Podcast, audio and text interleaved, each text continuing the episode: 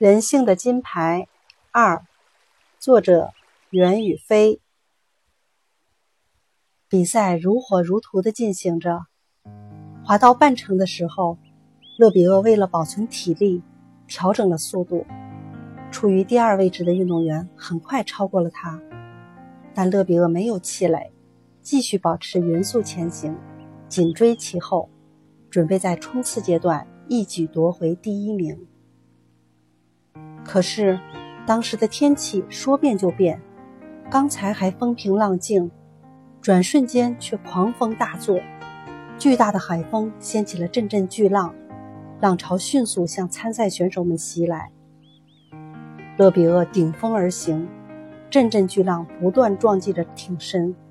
赛艇一会儿向左倾，一会儿向右斜，好几次差点就要被大浪掀翻。勒比厄使出浑身解数，保持着赛艇的平衡，一点一点的缩小和处于领先选手的距离。眼看勒比厄就要追上领先的选手了，突然，意想不到的事情发生了，一阵更凶猛的狂风袭来，挡在勒比厄前面的两位新加坡运动员抵挡不住，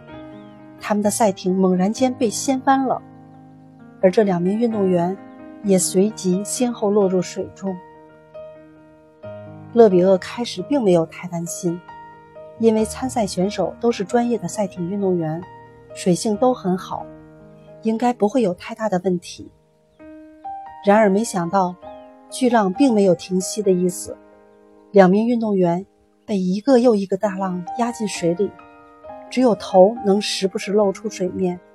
然后又瞬间被大浪吞没，情况十分紧急。